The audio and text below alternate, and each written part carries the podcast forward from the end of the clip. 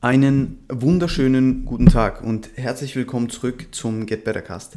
Ich hoffe, es geht euch allen gut. Ich hoffe, ihr seid äh, sehr gut durch diese Woche gekommen, beziehungsweise in diese Woche gestartet, je nachdem, wann ihr das hört. Ja. Und äh, ich hoffe, alles ist fresh bei euch. Äh, es tut mir sehr leid, falls ich irgendwie mal äh, ein bisschen stöhnen oder so sollte. Äh, ich habe einen sehr verspannten Nacken, ja, und versuche jetzt diesen Podcast aufzunehmen. Und wenn ich eine falsche Bewegung mache, ich versuche mich so, so, so gut wie möglich nicht zu bewegen, äh, dann tut's höllisch weh auf einmal. Deswegen bitte entschuldigt es, ja. Ähm, aber heute soll es nicht um eine Nackenverspannung gehen, sondern es soll um ein Thema gehen, wo ich jetzt ein, zwei Mal schon drauf angesprochen wurde. Und zwar, hey Sandro, mach doch mal ein YouTube-Video oder einen Podcast zum Thema Supplements. Ähm, und dann habe ich mir gedacht, okay, es ist wirklich langsam an der Zeit, dass ich da vielleicht mal drüber rede. Ähm, und habe mir gedacht, das geht im Podcast-Form ein bisschen besser. Ja. Das soll jetzt kein äh, wissenschaftlicher Podcast werden, wo wir jedes Supplement, das ich jetzt äh, erwähne, äh, gründlich anschauen. Ja. Also da gibt es genügend äh, Papers, da gibt es genügend Podcasts oder Posts zu den Dingen selbst, wo ihr euch nochmal einfuchsen könnt. Mir geht es heute eher um, um, um die Practical Takeaways und auch einfach ein bisschen darum, euch mitzugeben, welche Supplements wirklich sinnvoll sind ähm, und euch die einfach so ein bisschen vorzustellen. Ja. Und wir werden das äh, einteilen in, ähm, in performance-orientierte Supplements und in health-orientierte Supplements. Ja. Und ich werde mit dem performance-orientierten anfangen und ich werde hier nur zwei erwähnen. Ja. Ähm, alle anderen, die einen Performance-Benefit haben können, können natürlich auch Sinn machen. Ja, diese Liste, die ich jetzt hier, ähm, ich sage jetzt mal, preisgebe, ist etwas, was ich bei vielen Kunden oder allgemein einfach bei Menschen als sinnvoll erachte. Ja, auch das ist kein Muss, aber es ist sehr sinnvoll.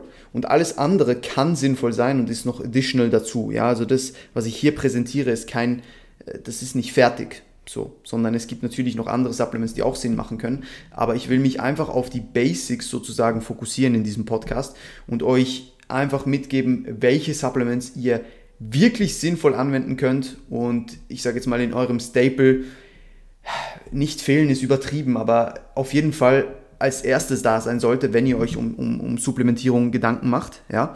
Und um das soll es in diesem Podcast heute gehen wie gesagt, wir starten mit performanceorientierten ähm, Supplements und ich habe da nur zwei aufgeschrieben. Das ist einerseits Kreatin und andererseits Koffein. Ja. Ähm, fangen wir direkt bei Kreatin an. Ich glaube oder ich denke, die meisten von euch, die das hören, werden Kreatin supplementieren. Ja. Kreatin ist eins der meist untersuchtesten Supplements überhaupt auf dem Markt. Äh, schon über zwei Jahrzehnte ja, wird geforscht und getan und es ist wirklich, wirklich, ich sage jetzt mal, safe to use. Und ein großer Vorteil von, von Kreatin, bevor wir überhaupt auf die Wirkweise kommen, ähm, beziehungsweise auf die Dosierung, es ist fucking günstig. Ja, also du kriegst fast kein Supplement so günstig wie ein Kreatin. Ja. Wichtig, wenn ihr Kreatin verwendet, benutzt einfach Monohydrat, lasst euch nicht irgendwie in die Irre führen von irgendwelchen fancy Supplement-Arten oder fancy Kreatinarten, die, äh, auf die besagt wird, dass sie, keine Ahnung, bioverfügbar, also dass die Bioverfügbarkeit höher ist, ja, dass die besser aufgenommen werden und so weiter ist Bullshit. Monohydrat reicht absolut, ja, und hat äh, eine sehr, sehr hohe Bioverfügbarkeit. Ja. Also da nicht in die Irre führen lassen und nicht unnötig Geld ausgeben. Ja, also das ist schon mal ein Faktor, der für Kreatin spricht. Es ist extrem günstig und es ist safe to use. Ja, es kann eigentlich nichts passieren. Das Schlimmste, was passieren kann, ist, dass du wirklich einer von wenigen äh, Non-Responders bist und keinen wirklichen Benefit erfährst von, von Kreatin. Aber auch das ist selten. Ja, und grundsätzlich kann es immer was bringen, Kreatin zu nehmen. Ja. Also ich sage jetzt mal, Kreatin hat nicht nur performanceorientierte ähm, Benefits, sondern auch äh, allgemein auf Health, auf Schlaf bezogen und so weiter, kann es einfach helfen. Ja. Es kann ähm, die, die Gehirnfunktion verbessern, es kann den Schlaf verbessern, äh, es kann helfen, ähm, Blood Sugar Levels zu, ich sage jetzt mal, zu stabilisieren, ja, je nachdem, wie, in welchem State ihr halt seid. Ja, wenn ihr gesunde Menschen seid, äh, die Sport treiben, das wird wahrscheinlich der Fall sein, wenn, wenn ihr das hört so, dann ist das eh alles kein großartiges Thema bei euch. Aber trotzdem sind das, also ich würde Kreatin sogar meiner Mutter empfehlen so. Ja, also Kreatin ist wirklich was für jedermann und dementsprechend würde ich dieses Supplement wirklich nicht missen. Aber der Hauptbenefit jetzt für uns als Sportler, ähm, abgesehen davon, dass es auch langfristig zu einem Increase in, in Muscle Mass kommt, so, ja, wie, wie Studien äh, bewiesen haben, ähm, einfach aufgrund, dass es auch irgendwo durch äh, auf diese äh, biologischen Prozesse im Körper einen, einen Einfluss hat der, der, der, größte Benefit, den wir von Kreatin haben, ist, dass wir die Performance hochhalten können. Und zwar müsst ihr euch vorstellen, ähm, der Körper hat einen universalen Energielieferanten sozusagen, das ist ATP, ja, Adenosin-Triphosphat. Und wenn ihr Sport treibt und Sport treibt, wo kein Sauerstoff verwendet wird, dann ist, ich sage ich jetzt mal, dieser, diese Zufuhr begrenzt. Ja, diese Zufuhr ist begrenzt und ihr werdet schneller ATP verbrauchen, als ihr es resynthetisieren könnt. Ja?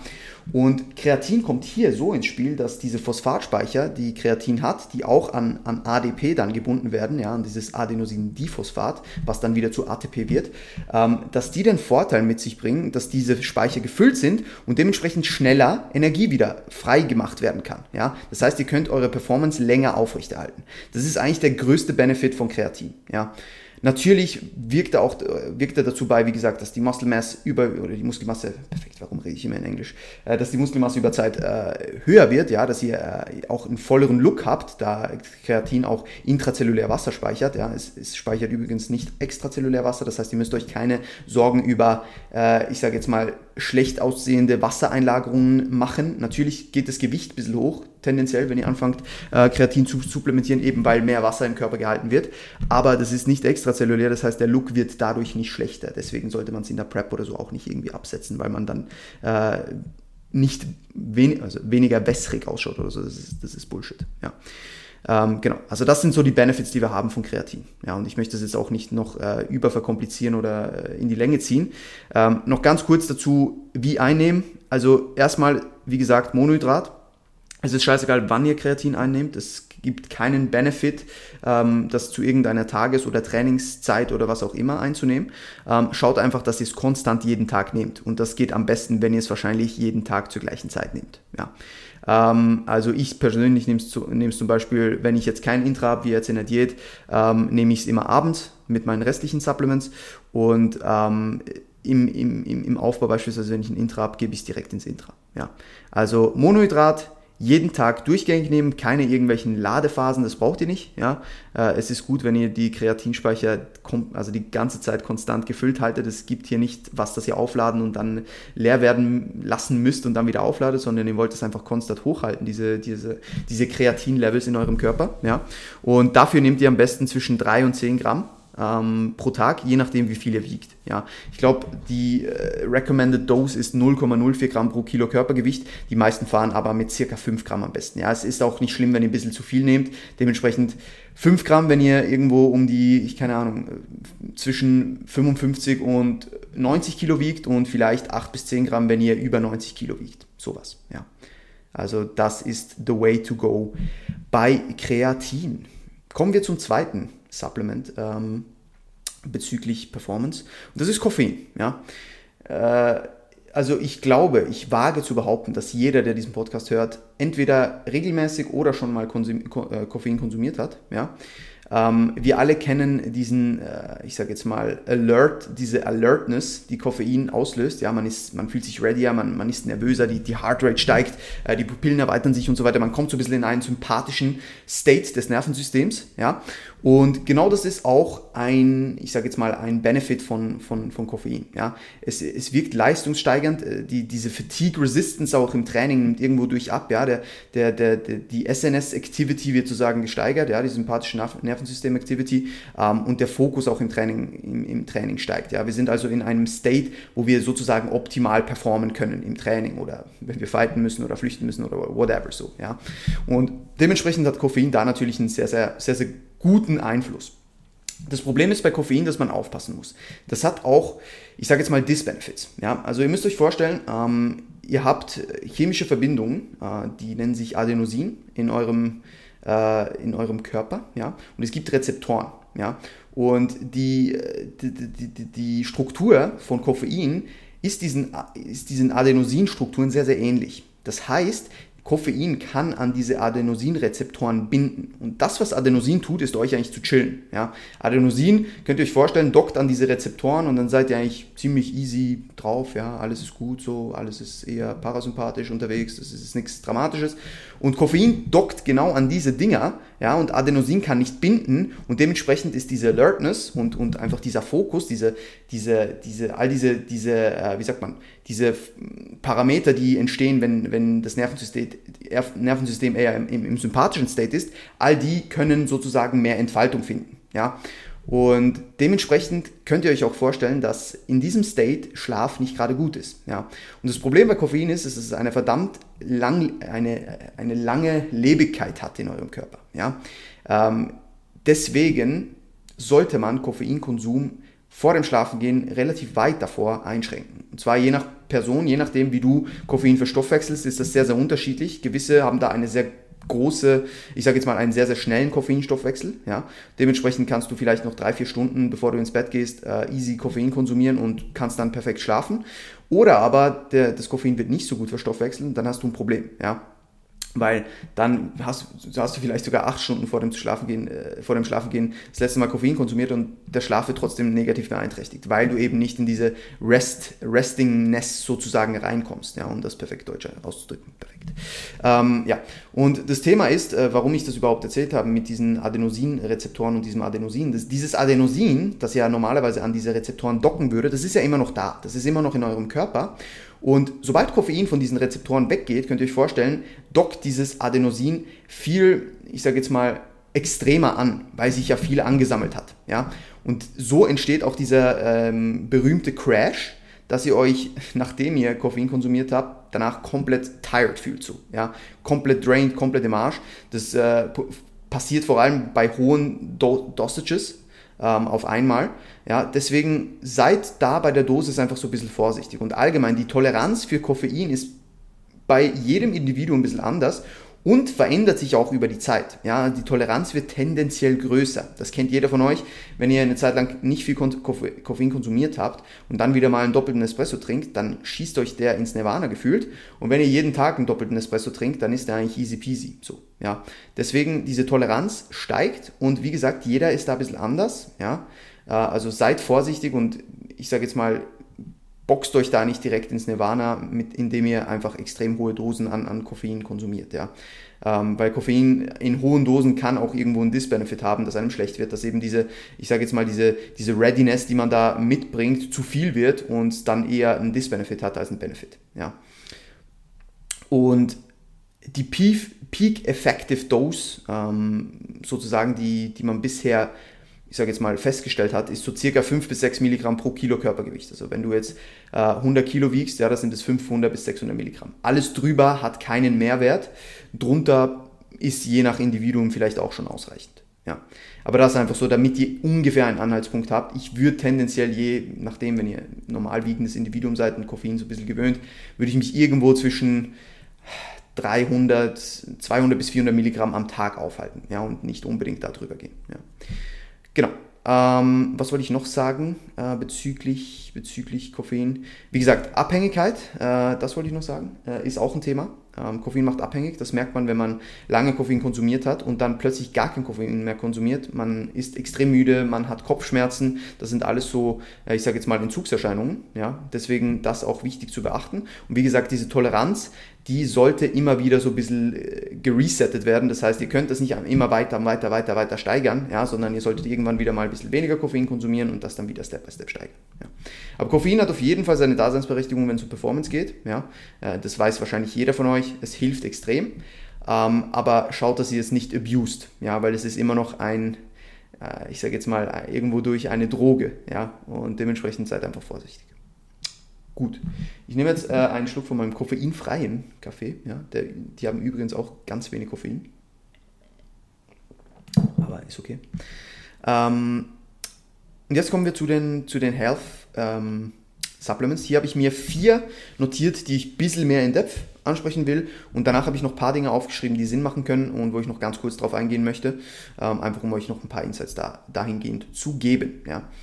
Bei den Health Benefits ist das erste, was ich angeführt habe, Omega-3. Ja. Omega-3-Fettsäuren kennen wahrscheinlich fast alle von euch, ja, äh, sind essentielle Fettsäuren. Das bedeutet, der Körper kann sie nicht selbst synthetisieren. Ja?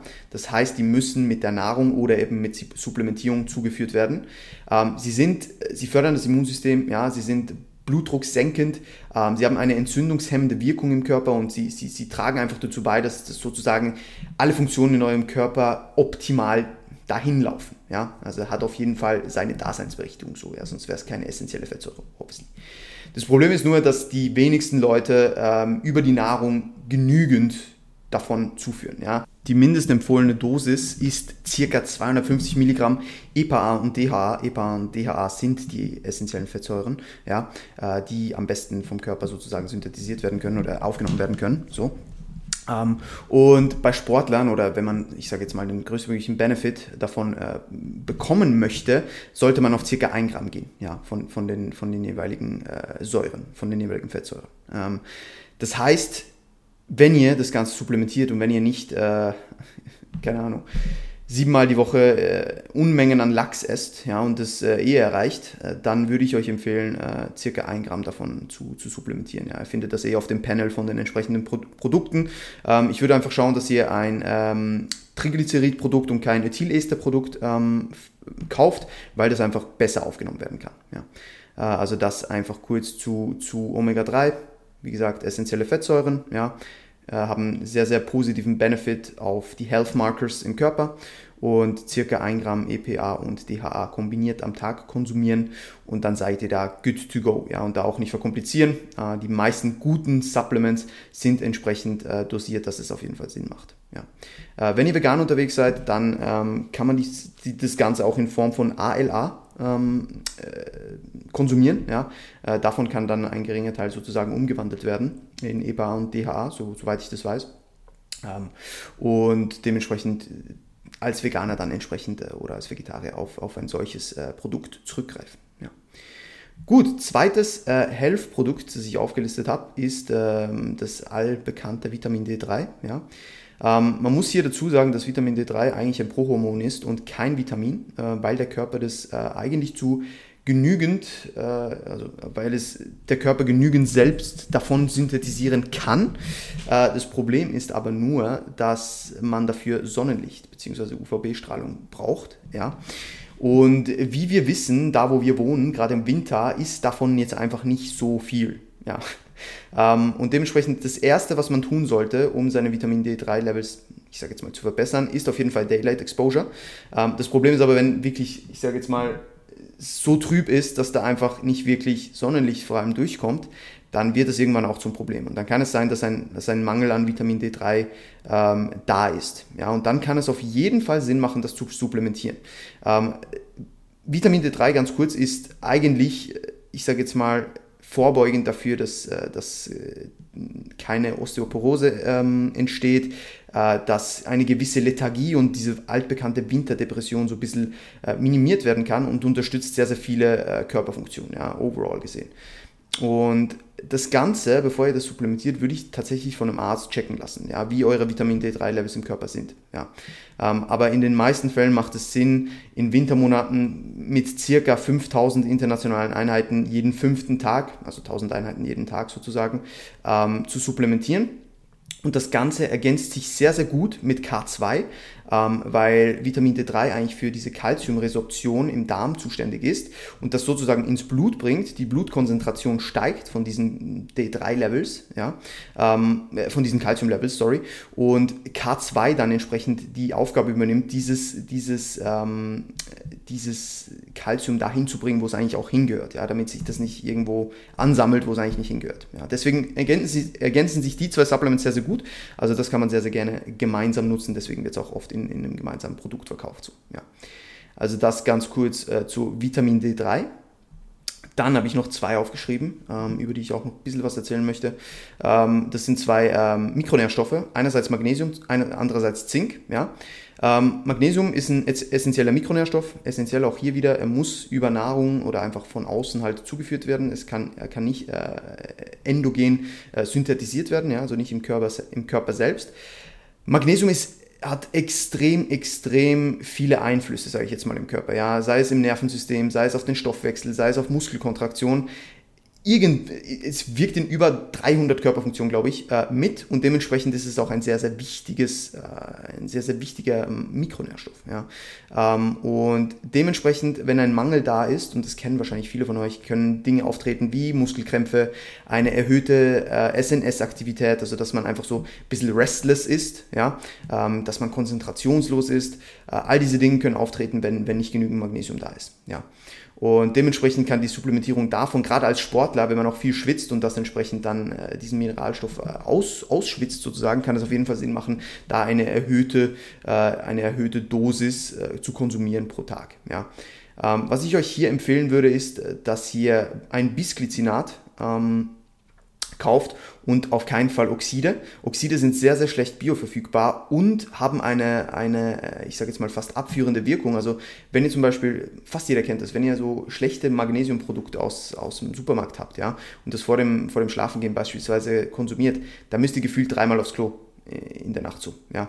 Und das kann daran liegen, dass, dass ihr da ein Oxid erwischt habt. Ja, also deswegen äh, Magnesium, die, die Form, die am bioverfügbarsten ist oder die am besten absorbiert werden kann, ist Bisglycinat. Deswegen würde ich das empfehlen.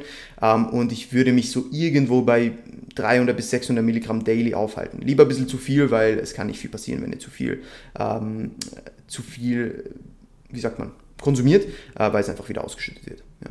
Alles, was nicht verwendet werden kann. Genau. Das ganz kurz zu Magnesium und dann noch kurz zu Zink, bevor ich einfach noch ein paar andere Dinge anspreche. Ähm, Zink reduziert Entzündungen, ähm, reduziert oxidativen Stress im Körper, ja, äh, unterstützt das Immunsystem, also hat auch da sozusagen eine, ich sage jetzt mal, eine optimale Wirkung, wenn es darum geht, Stress im System, ich sage jetzt mal, zu kontrollieren oder sogar zu minimieren. Ja. Ähm, und es hilft einfach dazu bei, dass das Immunsystem besser funktioniert, ja, dass man weniger schnell krank wird, dass äh, Wundheilung schneller ist, ja, dass, dass äh, die, die Hormonproduktion, vor allem auch die Schlafhormonproduktion geregelt ist und, und gut, gut verläuft, ja, und eine, eine, ein, ein Mangel kann da negative Effekte drauf haben, ja. Ähm, als Trainee haben wir tatsächlich höhere Demands, deswegen kann es auf jeden Fall Sinn machen, das zu supplementieren. Man, wir, wir, nehmen das auch über Nahrung auf. Ich weiß gerade keine Lebensmittel, to be honest, das müsste ich kurz nachschauen.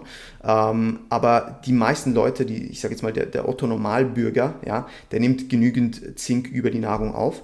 Als Sportler, wie gesagt, haben wir auch hier wieder ein bisschen einen größeren Demand, deswegen kann es auf jeden Fall Sinn machen, das zu supplementieren irgendwo zwischen 20 bis 50 Milligramm. Ja, da wird äh, eindeutig weniger äh, gebraucht als bei Magnesium, ähm, weil es nur ein Spurenelement ist. Ja und dementsprechend in ganz, ganz kleinen Dosen sozusagen ähm, nötig ist. Ähm, aber ich würde hier so zwischen 20 und 50 Milligramm, äh, je nach Körpergewicht und je nach Auslastung konsumieren und hier auf ein Citrat oder Gluconat zurückgreifen, auch hier wieder von Oxid die Finger lassen. Ja. Also das waren die Supplements, die ich eigentlich äh, vorwiegend ansprechen wollte. Ähm, viele von euch werden sich wahrscheinlich auch noch mm, Gedanken machen zu drei, die mir jetzt eingefallen sind, äh, ab, abseits von performanceorientierten, weil da gibt es noch viel mehr. Ja. Ähm, aber drei, die eher Health Benefits haben. Ähm, und zwar sind das Ashwagandha, Vitamin C und Melatonin. Ashwagandha kann auch sehr, sehr sinnvoll sein, ähm, gerade um Stress zu managen bzw. zu reduzieren, um einfach ein bisschen gechillter zu sein. Ja? Ähm, und hat da dementsprechend dann logischerweise auch eine, eine äh, positive Wirkung aufs ganze Immunsystem und aufs, aufs, auf, auf, auf, auf den ganzen Stress, der im Körper stattfindet, sozusagen. Ja? Ähm, ist äh, Ashwagandha ist ein pflanzliches Supplement, ja, und ich würde hier mal irgendwo zwischen 300 und 600 Milligramm einsteigen für den Anfang. Versucht es nicht zu überdosieren, weil Albträume auftreten können. Ja, also da vorsichtig sein, wenn ihr Albträume bekommt und merkt, ihr habt relativ viel Ashwagandha drin, dann würde ich das mal ein bisschen reduzieren, weil das habe ich jetzt schon von ein paar Leuten gehört. Ja. Aber auch da ähm, KSM 66 ist es, glaube ähm, ist, ist die, die, die, die beste Form, die man, die man konsumieren kann. Und deswegen würde ich auf das zurückgreifen. Das findet ihr auf Amazon, ihr findet das in den meisten, ähm, auf den meisten Supplement-Seiten mittlerweile.